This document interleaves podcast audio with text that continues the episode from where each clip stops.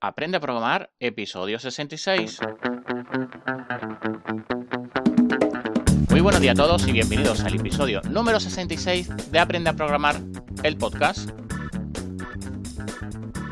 Un programa donde hablaremos de todas las herramientas, lenguaje de programación y buenas prácticas que utilizo en mi día a día. Bueno, pues como estáis viendo, eh, seguimos así en, directo en este podcast, eh, ya el número 66 eh, de Aprende a programar el podcast. Estamos ya en la segunda, en el segundo episodio, especial, en el cual, bueno, lo hacemos en riguroso, digamos, directo. Eh, intentamos hacer el mínimo cambio posible. Entonces, bueno, voy a quitarme de estar directamente, voy a poner también para que se vea esa transparencia, ¿vale? Entonces, ahora ya se ve en pequeñito, ¿vale? Incluso si podéis ver que tengo aquí el, tecla, el, monitor, ¿vale? Para que podáis verlo. Al tener varias pantallas, bueno, pues eh, miro hacia la cámara, pero también miro un poco en el lado a la, digamos, chuletilla eh, sobre eh, lo que tengo en pantalla también, ¿no? Bueno, no voy a decir tanto el tema pantalla porque como es un podcast, quiero que sea también, tenga la esencia de podcast. Entonces, en el episodio de hoy, ya el número 66, pues eh, tenemos que decidir quién ha sido el ganador de la encuesta que hicimos en la semana anterior.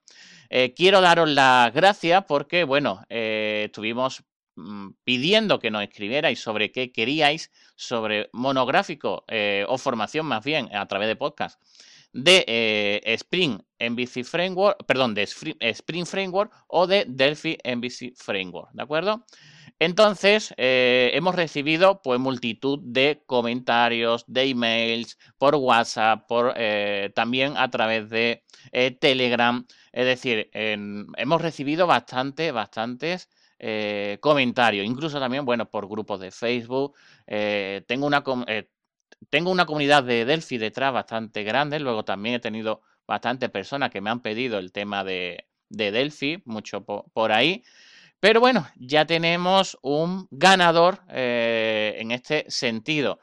Y bueno, ha sido súper, súper reñido porque tengo una comunidad más grande de Delphi que de Java. Lo que ocurre que la comunidad Java es muy, muy grande y eh, Spring pues eh, es muy demandado en todas las empresas. Así que por muy poquito está en un 55% de personas que me han pedido Spring, un 45% personas que han pedido Delphi MVC Framework. Como podéis observar, la diferencia es muy pequeña, pero el ganador ha sido Spring Framework, ¿de acuerdo? Entonces, bueno, vamos a comenzar a hablar sobre Spring Framework, ¿vale? Entonces, como ya tenemos aquí la encuesta, pues ya vamos a empezar a hablar sobre él, ¿vale? Entonces, en la primera eh, lo primero que queremos mm, aplicar o decir es qué es un framework. Eh, muchas personas, bueno, cuando ven el tema, la palabra framework, bueno, pues dicen, venga, otro más, ¿vale? Pero ¿por qué hay tantos? Eh, normalmente cuando estamos programando, tenemos o que aprender un framework o crear el nuestro propio, ¿vale? Al final son un marco de trabajo que tenemos. ¿De acuerdo?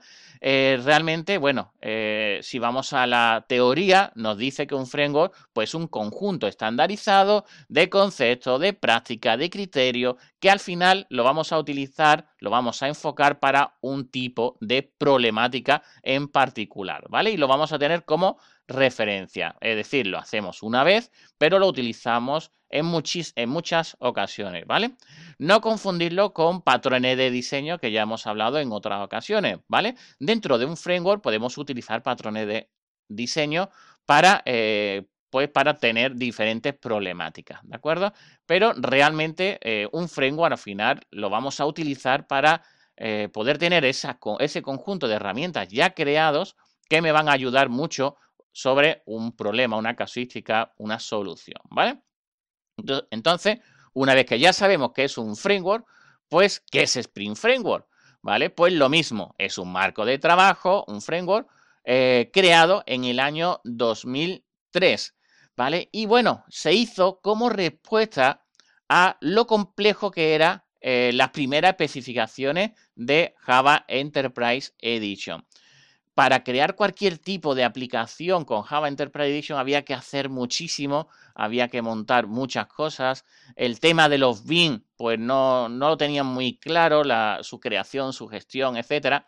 Entonces, bueno, se creó esto para poder hacer aplicaciones empresariales con Java, ¿vale? Pero a día de hoy tiene más soporte además del propio Java, como puede ser Groovy o Kotlin, ¿vale?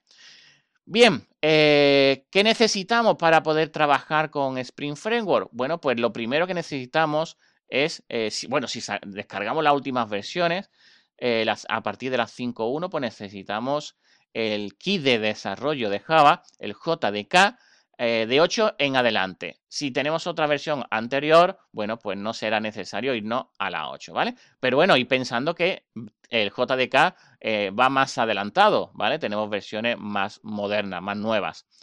Eh, también, bueno, como hemos comentado, tiene cosas más modernas, pues por ejemplo el JDK 11 tiene compatibilidad con él en, eh, completamente, ¿vale?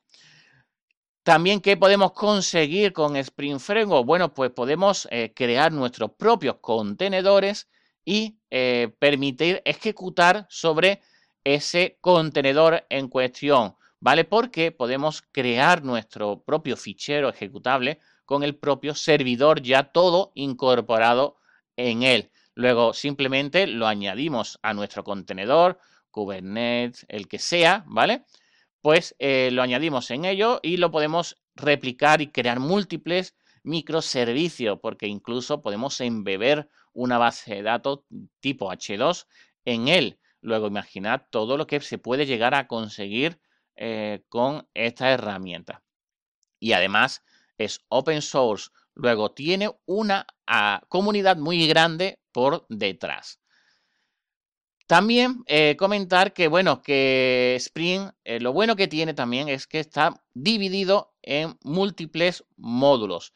Esto significa que según lo que necesitemos, podemos utilizar unos módulos o podemos utilizar otros. Por ejemplo, si vamos a utilizar temas web, pues vamos a poner el módulo en concreto, ¿vale? Por ejemplo, el módulo web eh, que está dentro de es un módulo web que está dentro del módulo más amplio que es web y con él vamos a poder utilizar Spring MVC, por ejemplo, ¿de acuerdo? Si necesitamos acceder a datos, podemos utilizar Spring Data, ¿vale? Y con ello podríamos acceder a toda eh, a diferentes sistemas gestores.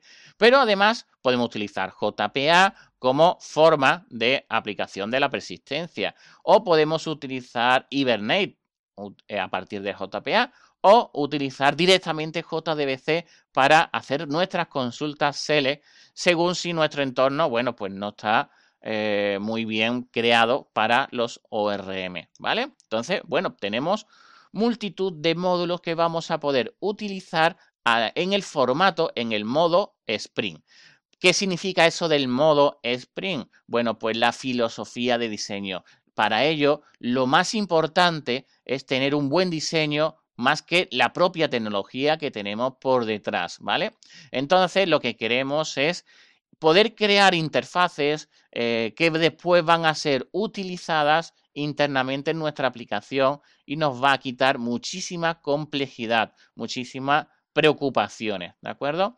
Y además, todo va orientado a que podamos probar de manera muy fácil las aplicaciones que vayamos desarrollando. Luego, esto de eh, desarrollo orientado a los tests eh, lo tienen muy presente cuando trabajamos con Spring. Tenemos multitud de versiones desde, la, desde que nació en el 2003. ¿vale? La 1, la 2, la 2.5, la 3, donde se han ido, bueno, mejorando y añadiendo nuevas funcionalidades. Por ejemplo, en la versión ya 4 fue donde se adaptó a Java 8 y se dio soporte a Java Enterprise Edition, a las versiones empresariales de Java. Y ya en la versión 5 es donde ya va evolucionando a las nuevas versiones de Java, como por ejemplo Java 8, compatibilidad con los nuevos servidores Tomcat, como por ejemplo el 8, el 9. También se puede ejecutar dentro de contenedores eh, de, servidores que no sean contenedores de Serle, como Netty. O sea, tenemos multitud de mejoras en este proyecto que al ser open source y tener muchísima gente detrás apoyándolo, pues se van creando muchas cositas, ¿vale? Y dentro de ese gran proyecto Spring, pues tenemos subproyectos como por ejemplo, voy a nombrarlos simplemente para que se os vaya quedando, y sería Spring Boot, Spring Security, Spring Data, Spring Cloud, Spring Batch. Bueno, todo lo tenéis dentro de la página web spring.io y como eh, comentaba, Spring no es más que eh, un sistema, un proyecto de múltiples módulos, ¿vale? Luego, gracias a esos módulos que lo podemos ir añadiendo a través de, por ejemplo, eh, Maven, pues vamos a ir creando nuestras aplicaciones. También recordad que no solamente eh, lo vamos a utilizar en nuestro entorno de desarrollo favorito de Java, eh, como por ejemplo puede ser NetBeans o puede ser Eclipse, IntelliJ, ¿vale? Sino que también hay un, dentro de Spring.io, pues tenemos un proyecto, Spring Tool Suite, donde lo podéis descargar. Sería un plugin sobre Eclipse. Bueno, simplemente es descargar, ejecutar y funcionar, ¿vale? Pero bueno, recordad que necesitáis el JDK 8, eh, la recomendación de 8 en adelante, para poder tenerlo todo bien configurado para poder comenzar. Así pues, bueno, eh, esto es todo en el episodio de hoy de Aprende a Programar, el podcast. Como siempre, muchísimas gracias por escucharme, por eh, poner vuestros comentarios, que ayuda mucho. Eh, los me gustas, darle el like en YouTube. en definitiva, bueno, por formar parte de esta pequeña comunidad de aprendices a programadores, donde yo estoy incluido en ella, donde cada día aprendo cosas nuevas. Un saludo y nos vemos la siguiente semana. Chao.